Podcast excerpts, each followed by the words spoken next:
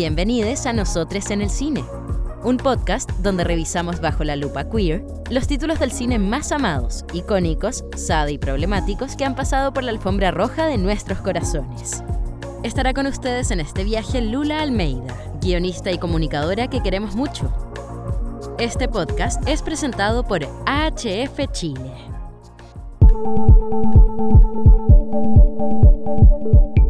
Hola a todos, ¿cómo están? Bienvenidos al cuarto capítulo de Nosotros en el cine. Llevamos un largo recorrido en esto, pero todavía no se acaba. Así que vayan por un cafecito o un tecito o la cosita que quieran, porque ya estamos por comenzar una nueva sesión de reflexiones en torno al cine. El capítulo de hoy, Amor y Nuevos Relatos.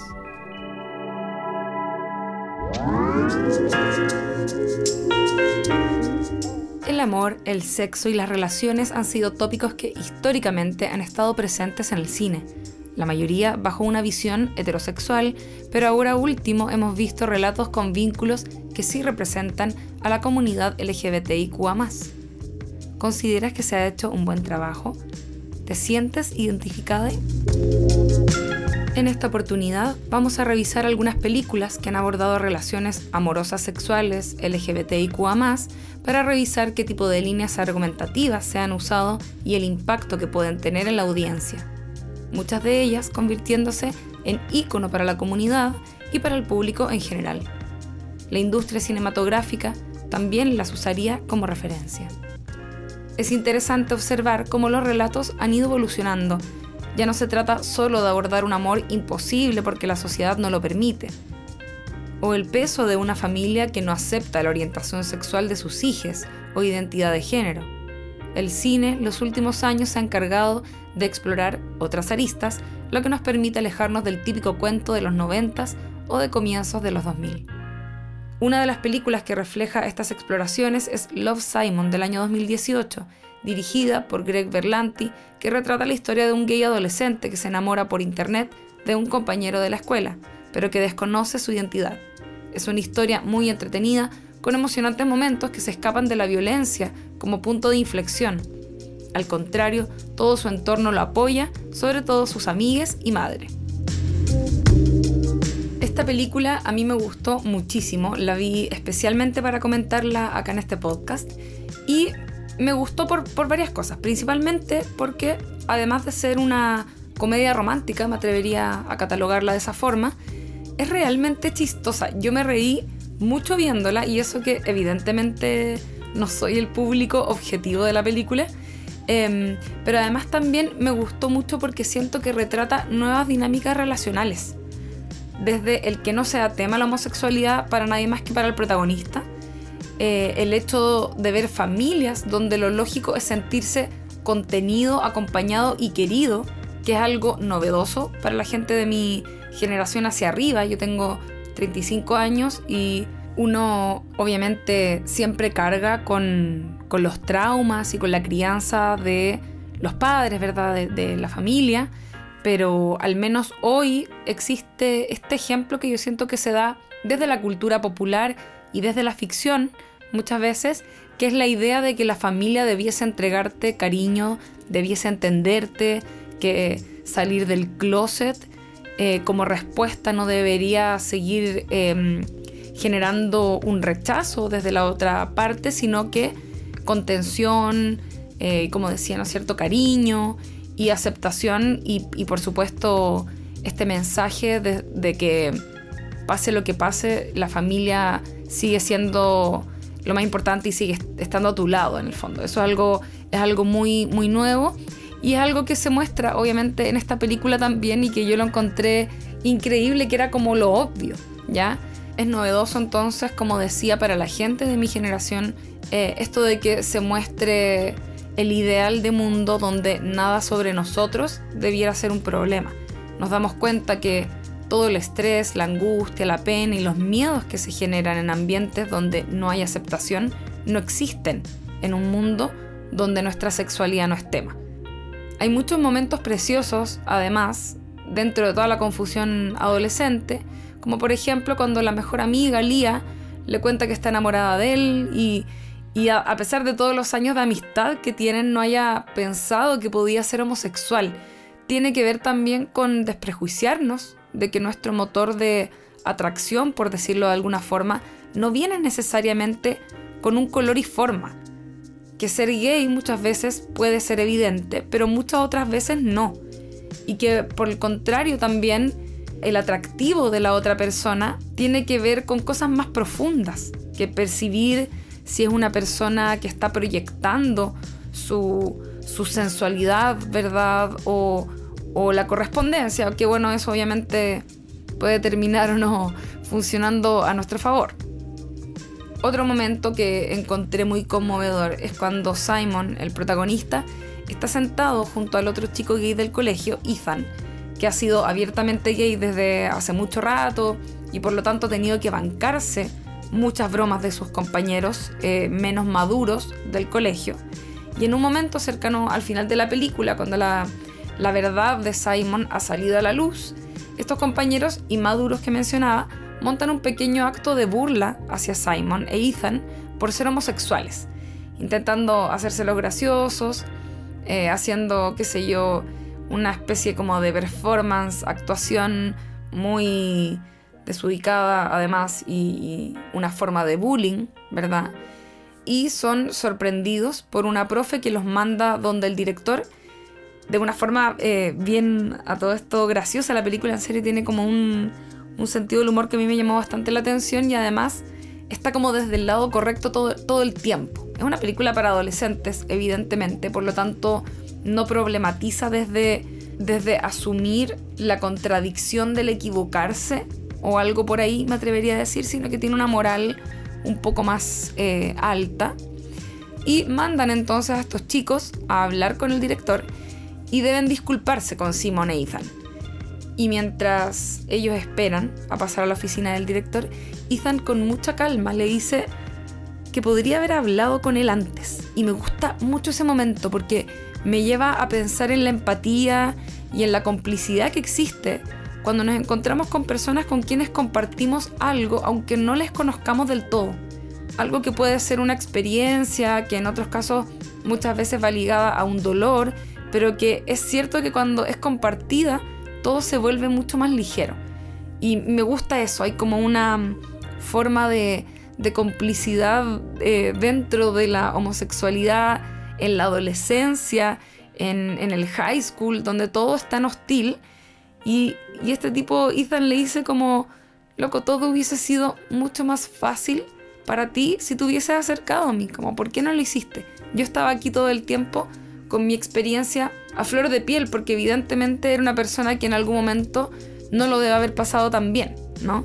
Entonces, no sé, me gustó, me gustó mucho, mucho la película, siento que tenía esos detallitos, como bien he, dicho eh, en estos capítulos, como que hablan desde una verdad desde la experiencia, desde la observación, por supuesto, y muy importante, eh, considerando el público objetivo que tiene, es una película que promueve el autoestima, que promueve la aceptación, la propia y la del resto, y por supuesto que promueve ambientes saludables, que el colegio, que el liceo, que la escuela sea un lugar, un ambiente eh, que lejos de ser hostil, promueva sencillamente el sentirse aceptado y tranquilo con ese difícil momento que es crecer.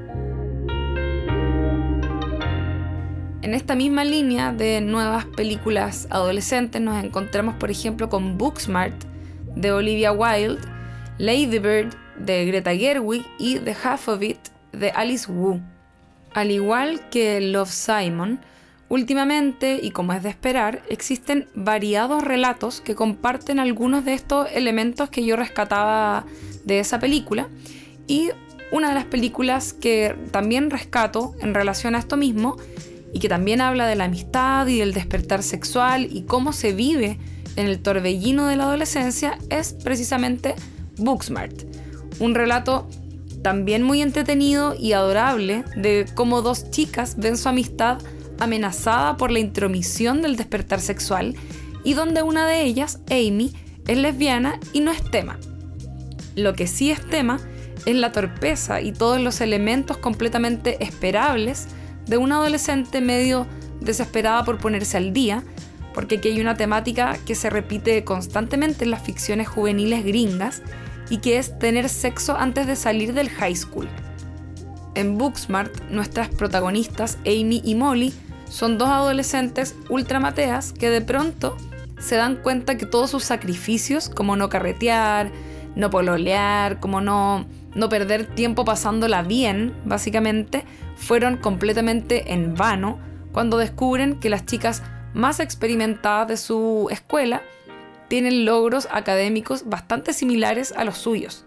También tienen buenas notas, también han sido aceptadas en buenas universidades y por lo tanto la única diferencia que han logrado es quedar en desventaja en relación a sus pares en cuanto a experiencias juveniles. Me atrevería a decir que los gringos le tienen pánico a esto, a ser entre comillas vírgenes, como se solía decir. Hoy esa palabra por supuesto se ha problematizado y descartado completamente y ahora podemos hablar de una persona que no ha iniciado sus actividades sexuales con otras personas. Creo que algo que podríamos ir ganando es la noción de que cada uno tiene derecho a tener sus propios tiempos para hacer lo que sea y sobre todo para explorar la propia sexualidad.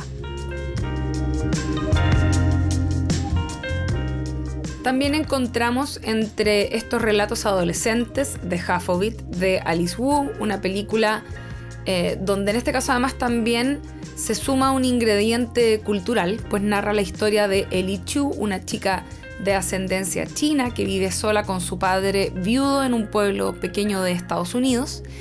Y Ellie no es una chica que tenga muchos amigos, lleva una adolescencia bastante concentrada en los estudios y siendo por supuesto muy inteligente, muy aplicada, se gana además una platita haciéndole los ensayos a sus compañeros de clase. Cuando Paul, uno de estos compañeros la contacta para pedirle que le escriba las cartas de amor que quiere enviarle a Aster, la que podríamos decir es la chica linda del colegio. Ellie en principio lo rechaza, pero acepta cuando ve que necesitan dinero para pagar las cuentas en su casa. En todo este proceso, Ellie, que ya le había echado el ojo a Aster desde antes, comienza a enamorarse de ella y hablan a través de no solo las cartas, pero también a través del WhatsApp de Paul. Si bien la película relata una historia bastante clásica, esta historia la hemos escuchado antes, me gusta mucho lo que se genera entre medio de todo esto que les he contado. Porque, primero que todo, si bien Paul podría ser el típico futbolista tonto y hasta cierto punto lo es, no es para nada una mala persona y no es que sea tonto en el fondo. Por el contrario, es un chico bastante amable, es bien intencionado, tiene lo suyo, podríamos decir, y terminan forjando una amistad súper bonita con Ellie. Él además muestra interés en aprender cosas, en aprender las cosas que no sabe. Ya aprender sobre arte, sobre literatura, empieza a mejorar como persona y conocemos eh, adicionalmente a esto una faceta de él como salchichero o algo por el estilo, no sé cómo se dice cuando alguien hace salchichas, pero tiene su hobby, ya eso, eso quiero decir. Y bueno, Obviamente esta historia que está centrada en gran parte también en la relación de, de Ellie y Aster termina con un besito entre ellas porque Aster confiesa que de alguna manera sospechaba que hablaba con Ellie todo este tiempo, pero lo que más me gusta es que termina la historia, además del besito, termina con Ellie con un amigo ganado y con ella yéndose a estudiar lejos de este pueblo con toda la vida por delante. Es un relato súper esperanzador y bonito, sobre todo, imagino para la gente que está en esa edad en la que está saliendo de la etapa escolar y adentrándote en lo que será tu vida adulta, o los comienzos de, al menos. Esta película, además, como comenté, fue escrita y dirigida por Alice Wu, que es eh, una mujer lesbiana que también, por supuesto, tiene ascendencia china y que curiosamente, este es como el dato freak, dejó su pega como ingeniera de software de Microsoft para poder perseguir la carrera de cineasta. Muy agradecida de que Alice haya tomado esa decisión en su vida porque se dedica a hacer este tipo de relatos que son súper inspiradores para un montón de personas eh, actualmente. Ella tiene un par de películas, la primera Saving Face, también se trata sobre una protagonista que es lesbiana, que es una mujer ya un poco más adulta y que está em, saliendo del closet un poco tardíamente, así que súper buenas las historias de Alice Wu, una gran directora y guionista.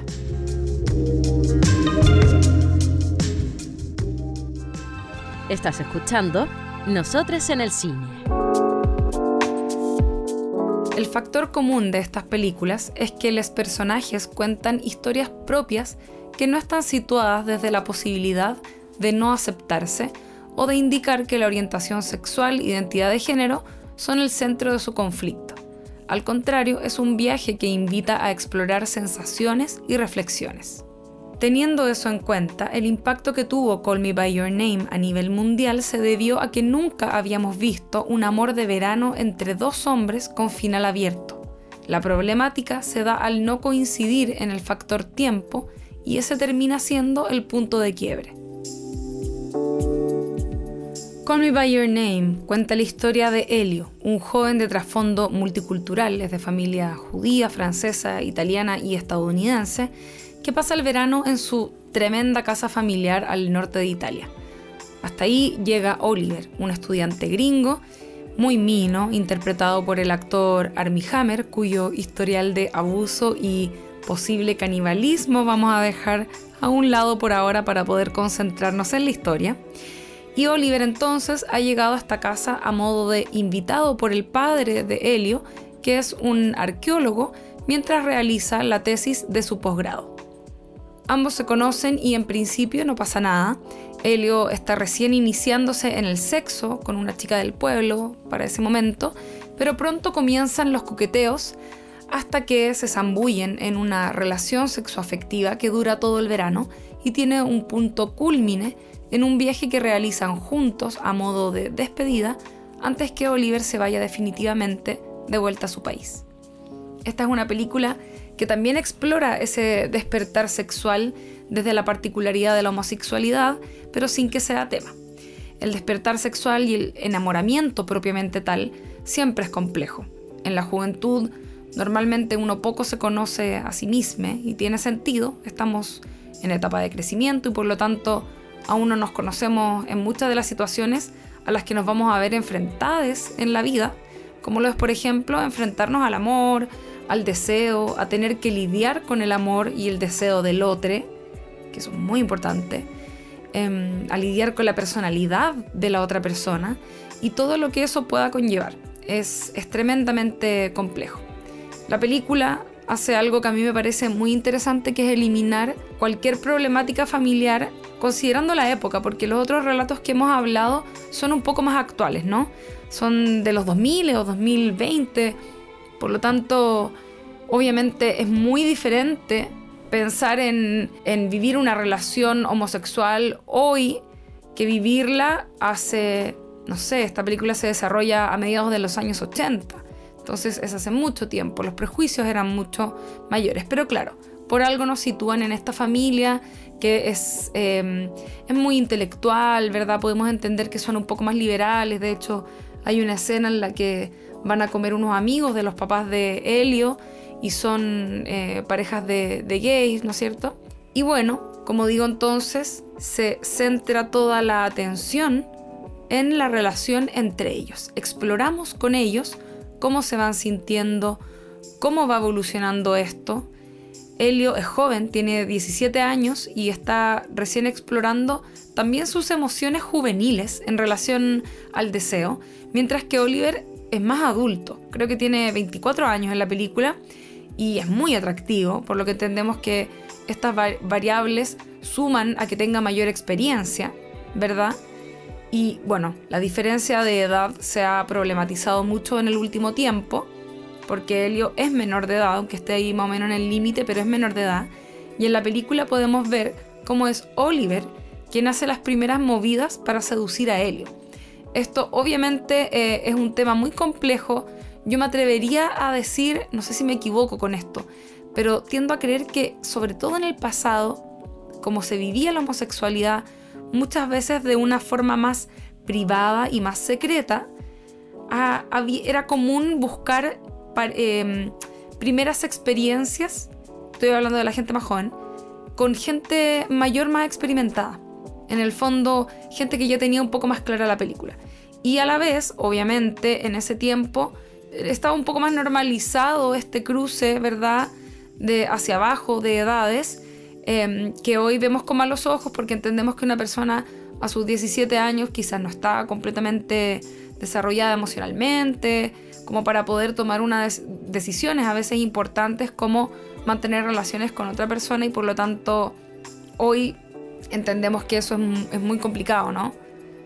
Pero, pero claro, antes yo creo que eso estaba mucho más normalizado, ahí cada uno sacara sus propias conclusiones al respecto, creo. Eh, y también es algo que lo hemos visto no solo acá, no solo como en el cine y, en la ficción, sino que algo que también sabemos que era una práctica un poco más común, aparece, por ejemplo, en, los libros del MBL, ¿verdad? Eh, de, autores, digo, que admiramos, pero que de alguna manera podemos entender que, a veces no estamos eh, de acuerdo con todo. Este es un libro, además, Call Me By Your Name, está basado en una novela de André Asiman. Más adelante voy a comentar algunas cosas que tuvo el que decir respecto de la película.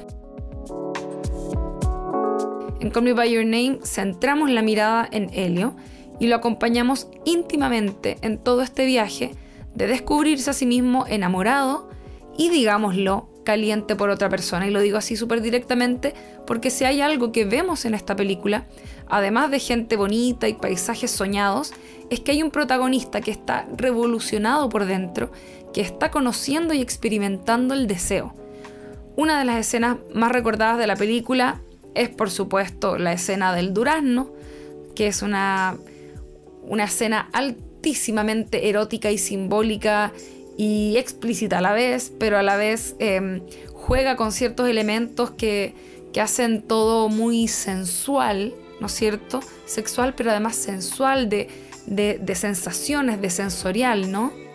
Y también otras de las escenas más recordadas es por supuesto la escena del final, la conversación que tiene Helio con su padre, donde esta además de lo que pareciera ser una confesión de sus propias vivencias juveniles homoeróticas, es una lectura muy bella sobre el momento que ha vivido su hijo. En esta conversación el padre le celebra el arrojo y hace un análisis de él como lo haría un adulto, pero sin los prejuicios. Y le dice,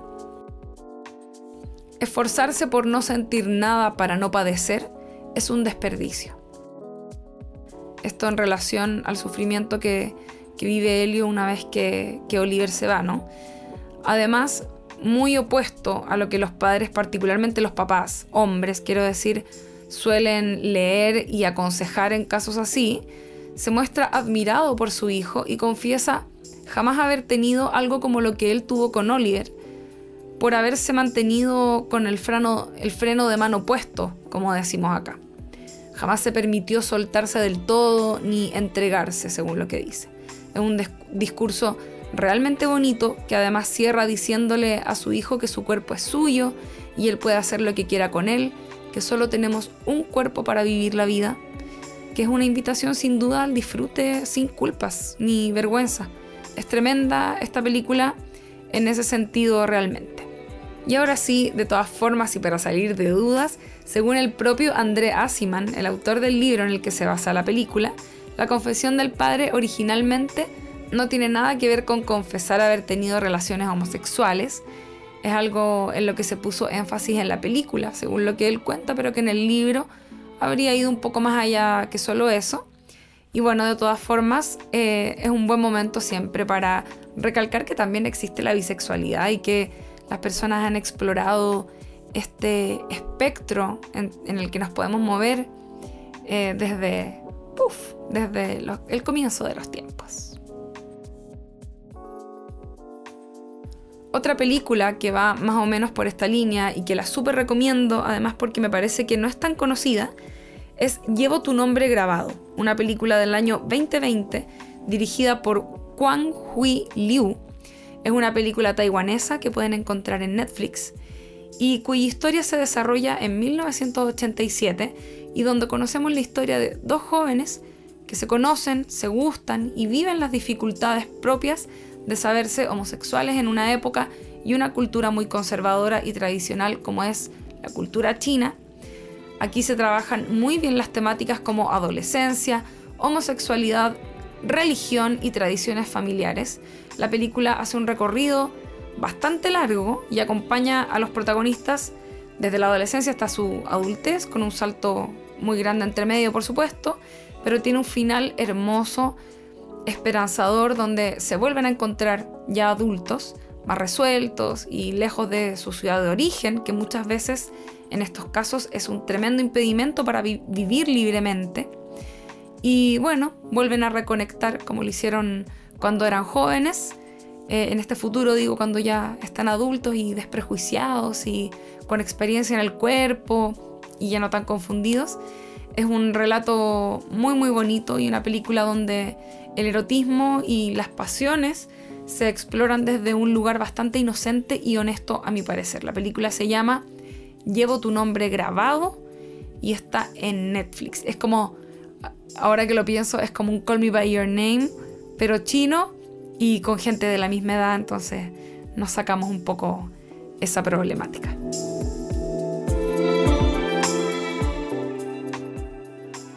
Estás escuchando Nosotros en el Cine, un podcast presentado por AHF Chile.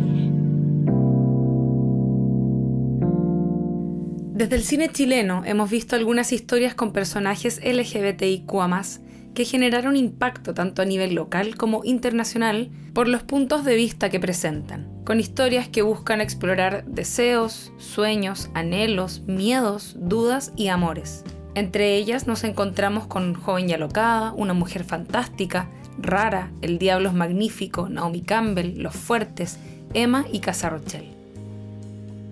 Y vamos a partir comentando la que ya a estas alturas es un clásico, es la película más antigua de este grupo de películas que acabo de mencionarles. Estoy hablando de Joven y Alocada. Esta película es del año 2012, dirigida por María Lee Rivas y escrita por Camila Gutiérrez, María José Viera Gallo y Pedro Peirano. La historia es basada en el blog que llevaba la propia Camila Gutiérrez en su juventud, donde contaba sus andanzas como joven bisexual, habiendo crecido en una familia muy conservadora, cuica y evangélica. No es menor la mención que hago al grupo de guionistas que, como decía, contempla a la persona real en la que se basa la historia, sino que además está la escritora María José Viera Gallo y el guionista Pedro Peirano, a quien conocemos por Planceta en primera instancia, luego como co-creador de 31 Minutos y finalmente como guionista de otras grandes películas del cine chileno como son La vida me mata, La nana y No.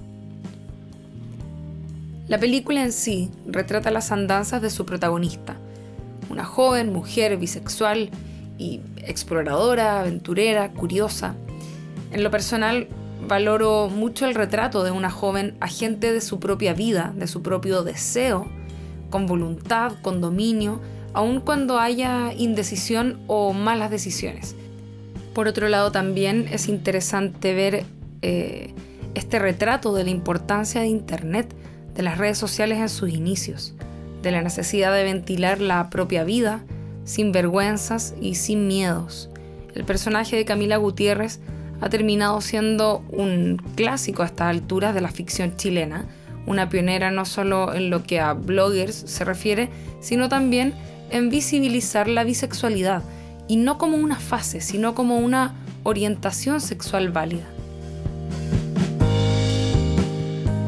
Y hablando de bisexualidad, tenemos Emma, del 2019, película protagonizada por Mariana Di Girolamo y Gael García Bernal, dirigida por Pablo Larraín y escrita por Larraín junto a Guillermo Calderón y Alejandro Moreno, y debo decir muy a modo personal que me hace sentido que haya sido escrita por tres hombres.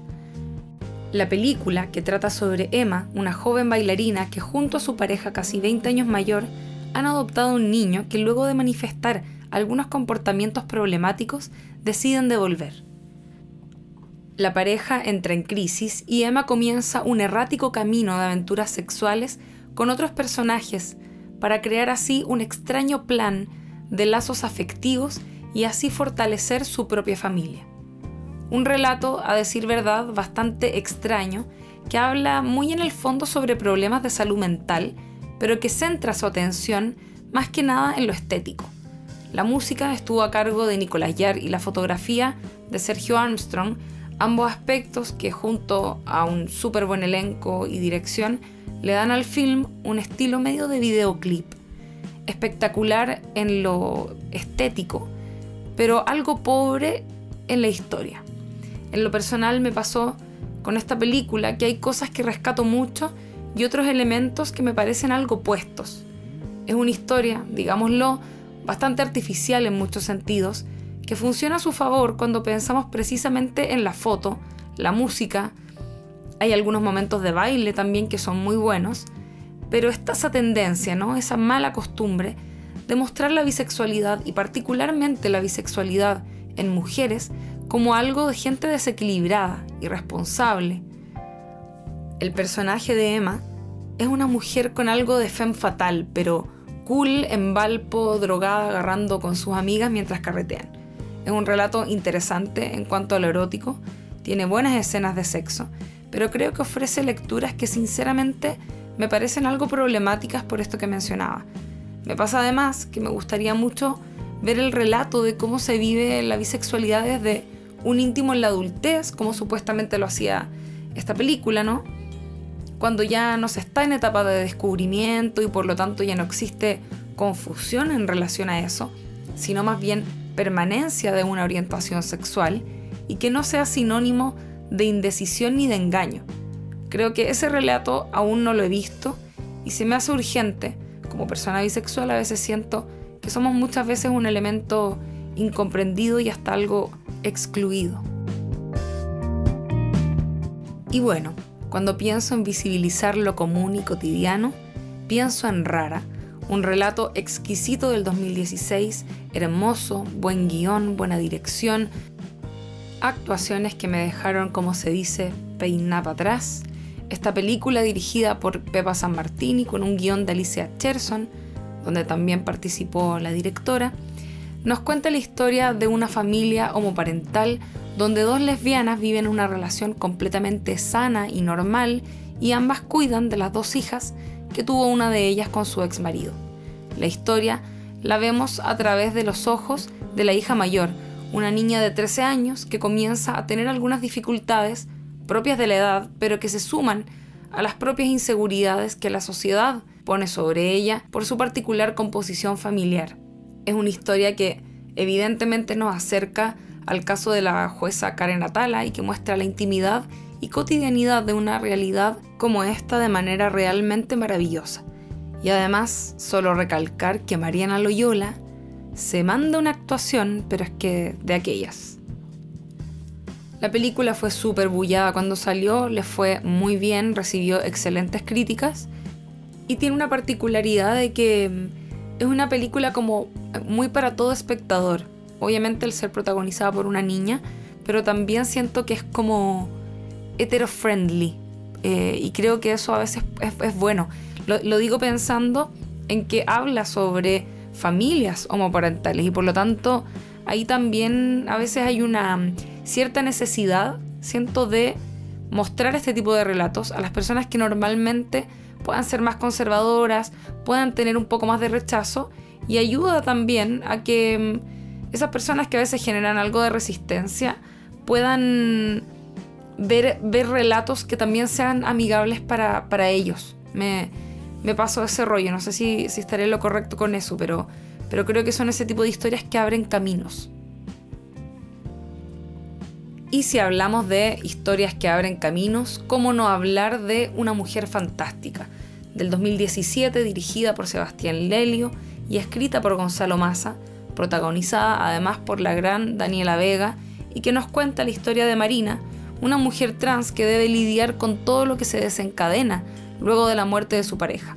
Una película que retrata en lo íntimo a este personaje y todos los obstáculos adicionales por los que debe pasar en su situación de duelo, solo por el hecho de ser trans. Esta es una película que sin duda marcó un antes y un después en el cine de nuestro país, visibilizando desde lo mainstream una temática que antes estaba relegada al mundo under. La película está buena y caló hondo en el corazón de los chilenos. Además, por supuesto, le valió un premio Oscar a Mejor Película Extranjera, que no es menor, y dejó a Daniela Vega habitando básicamente el Olimpo. Esta película, como bien decía antes, en relación a, Rara también, son películas que abren caminos porque acercan estas temáticas a un público mucho más masivo, que no es el, el público de nicho que normalmente ve las películas que hemos comentado a lo largo de todo este podcast, ¿no? Es importante, obviamente, que estos relatos representen y visibilicen y hagan sentir también válidas muchas de estas experiencias de vida para las personas que las viven, pero también es importante que sea algo que se normalice ante los ojos de la mayoría de la gente, ¿no? Qué sé yo, de la gente mayor que muchas veces no tiene relación con este tipo de historias o que son personas un poco más conservadoras, que muchas veces le temen a los cambios. Hay que pensar que eh, de alguna manera antes las cosas eran muy diferentes, todas estas realidades se vivían eh, muy, muy privadamente y por lo tanto, aunque siempre existieron esas personas, no era lo común verlas, ¿no es cierto?, en la pantalla ni de la tele ni del cine. Y por lo tanto, se hace tremendamente importante este tipo de relatos, insisto, desde lo mainstream, sacarlo de lo under, que está bien, lo, under va a permanecer, pero es importante también ponerlo en el mismo lugar donde se encuentran todos los otros relatos hetero, cis, eh, etc. Pero hay otra película chilena protagonizada también por una actriz trans y que es una de mis películas favoritas de la vida. Estoy hablando del Diablo es Magnífico, una película del año 2016 dirigida por Nicolás Videla y protagonizada por la maravillosa, viva, amada persona favorita de la vida y de internet, aunque ya no tengo idea dónde está porque me parece que quizás cerró su Instagram. Estoy hablando de Manu Guevara. Esta película cuenta la historia de ella misma y sus aventuras en París, una suerte de relato autobiográfico autoficcionado, donde conocemos su personalidad y sus vivencias como migrante y mujer trans en esta ciudad que tiene vida propia pero que Manu se la come a bocados. Cuando vi esta película quedé extasiada, no podía creer lo que estaba viendo, podría haberla visto en un loop infinito, infinitas veces. Además es una película súper corta, dura alrededor de 70 minutos y es verdaderamente una delicia. Me llama mucho la atención que no se hable más de ella. La estructura no es para nada tradicional, es como si fuera una serie de crónicas hiladas por este personaje fascinante que es la Manu, su visión de vida, además su humor, sus reflexiones y el inminente regreso a su Chile natal después de más de 10 años en la ciudad francesa. El Diablo es Magnífico es la segunda película de Nicolás Videla luego de Naomi Campbell, del 2013, que codirigió con Camila José Donoso en Naomi Campbell conocemos a Paula Germain Dinamarca, mujer trans, pobre y tarotista, que desea hacerse una genitoplastía para sentirse como una mujer completa. Para esto se postula a un concurso, una especie de reality show donde podrá obtener su cirugía de forma gratuita, pero el viaje de la protagonista es bastante interno. Vemos, por supuesto, sus andanzas nos muestra entre medio su vida, ¿no es cierto? Su población, sus eh, aventuras amorosas, sus anhelos, a los que da forma en sus rezos. Ella tiene una especie de sincretismo religioso muy propio, donde logra aunar las estéticas y cosmovisiones que la erigen como la persona que es, reflexiva y auténtica. Al final del film, Germaine hace paz con la idea de que no le falta nada, para estar completa ni en su cuerpo ni en su alma. Y me gusta mucho que tiene ese componente místico espiritual que es muy reflexivo, no es, em, no es tanto acción, me atrevería a decir. Hay, una, hay un relato observacional. De hecho, hay, hay varias escenas en las que ella porta una cámara y ella misma nos muestra su población y nos va relatando lo que ve y, y lo que ella percibe de eso, lo que ella interpreta. Creo que tiene, mm, me gusta ese toque que tiene, a pesar de que quizás a ratos, al ser observacional obviamente, esos detalles a veces se pueden volver un poco largos, pero si uno está ahí metido viendo la historia, eh, comprometida con la visión que tiene la protagonista, es, eh, es un verdadero regalo poder llegar a ver ese nivel de intimidad y ese nivel de realidad también, de verdad, porque es, es su población. Muy, muy interesante. En el caso de Casa Rochelle, este documental del 2017, dirigido esta vez en solitario por Camila José Donoso, conocemos el interior de un club social ubicado en Ciudad de México, que sirve como lugar seguro para identidades trans y travesti. La historia que se cuenta a lo largo de una noche nos abre la puerta a un mundo lleno de colores, humor y variadas personalidades que transitan por este lugar en el que encuentran compañía, romance y camaradería. Porque Casa Rochelle no es solo un bar, sino que también hay talleres, hay conversaciones íntimas y encuentros entre personas que tienen cosas en común aun cuando no se conocen. Un relato íntimo en el que hay un acercamiento a la sexualidad e identidad de personas que construyen sus propios relatos a pesar de tener la mirada de la sociedad en contra. Son realidades que habitan los márgenes de la sociedad aún estando en el centro. Y hablando de habitar los márgenes, también nos encontramos con historias protagonizadas por hombres homosexuales que deben enfrentarse a vivir el amor en lugares que pueden ser muy hostiles. Es el caso de Los Fuertes, película del año 2019 dirigida por Omar Zúñiga y que se estrenó en el Festival de Cine de Valdivia, recibiendo muy buenas críticas. Yo estuve ahí ese año y la gente no paraba de hablar de la película, así que si tienen la oportunidad de verla, por favor háganlo. La película cuenta la historia de Lucas, un joven arquitecto que viaja a Niebla para despedirse y pasar unos días con su hermana antes de partir a Canadá, donde se ha ganado una beca para estudiar un posgrado, pero estando en Niebla conoce a Antonio, un joven de una realidad muy distinta y que trabaja en un barco, y los dos comienzan una relación, pero por supuesto deben lidiar con la homofobia y el conservadurismo propios de una realidad alejada de las grandes ciudades. Esta historia me recuerda también a una película del 2012 que se llama El último round, dirigida por Julio Jorquera y protagonizada por Héctor Morales y Roberto Farías.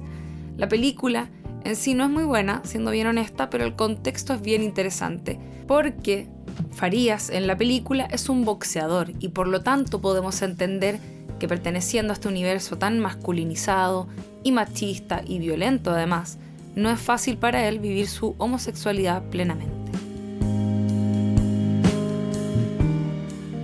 Y ahora vamos con un audio de nuestra invitada de hoy, que es Monse del podcast Mis Últimas Tres Neuronas, que nos va a hablar sobre una de sus películas favoritas. Hola, yo soy Monse, soy parte del podcast Mis Últimas Tres Neuronas y de la comunidad LGBTIQ. Y diría que sí o sí, mi película favorita de la comunidad es Joven y Alocada. Creo que es una película increíble, es chistosa, es entretenida, cuenta una historia basada en la vida real que lo hace como increíble y al mismo tiempo como peor porque te da pena, pero te enseña mucho. Y a mí esa película me dejó un mercado, sobre todo porque siento que fue como mi gay awakening. Me acuerdo perfecto que estaba en la playa con mis amigas y estábamos como en primero, octavo básico, no sé. Em, y estábamos como buscando trailers para ver una película y apareció de esta y quedamos como las tres en shock porque habían como muchas escenas de sexo y ya ver sexo en ese minuto como entre un hombre y una mujer era como satánico porque te da vergüenza y era como hormonas y pubertad y qué sé yo. Y también te imaginabas que podía entrar como tu mamá o tu papá a la pieza y como que estuviera ahí como en la mitad de una escena de sexo era como satánico todo ese escenario. Y que fuera una escena entre dos mujeres lo multiplicaba como en 100.000 entonces, en verdad, no había ninguna posibilidad, pero yo estaba muy como, veámosla. De hecho, no, no puedo creer cómo yo en ese momento no pensaba que era gay. No sé cómo no me daba cuenta, era, estaba tan claro, habían tantas demostraciones de lo que era. Pero en fin, y después pasaron los años y la vi sola y fue increíble, fue bacán. Y siento que en verdad me marcó muchísimo porque mm, como que siento que también eh, saca eh, a la luz el tema de la bisexualidad, que también es como muy tabú. Eh, y no sé, me gusta que se toquen todos esos temas con la religión y todo lo que puede conllevar eso. Em, por eso también digo que encuentro muy heavy que sea basada en la vida real de una persona. Eh, bueno, de la Cami Gutiérrez, que me cae increíble. Ah, un saludo para la Cami. Y, y eso, eh, la recomiendo 100%, veanla si que no la han visto. Yo la veo cada cierto tiempo con mis amigas ahora, de hecho la vimos la otra vez y fue como un aplauso para esta película y para la gaydad. En fin, eso, la recomiendo, recomiendo este podcast que va a ser increíble y recomiendo también mi podcast porque soy muy chanta, así que escúchenlo y eso. TKM.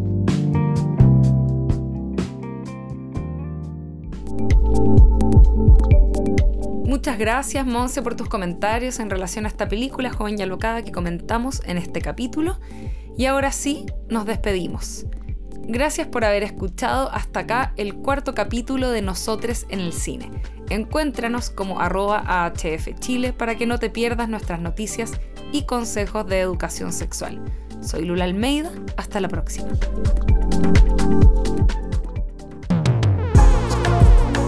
Ya se terminó, pero volvemos pronto. No te pierdas los próximos capítulos de Nosotros en el Cine.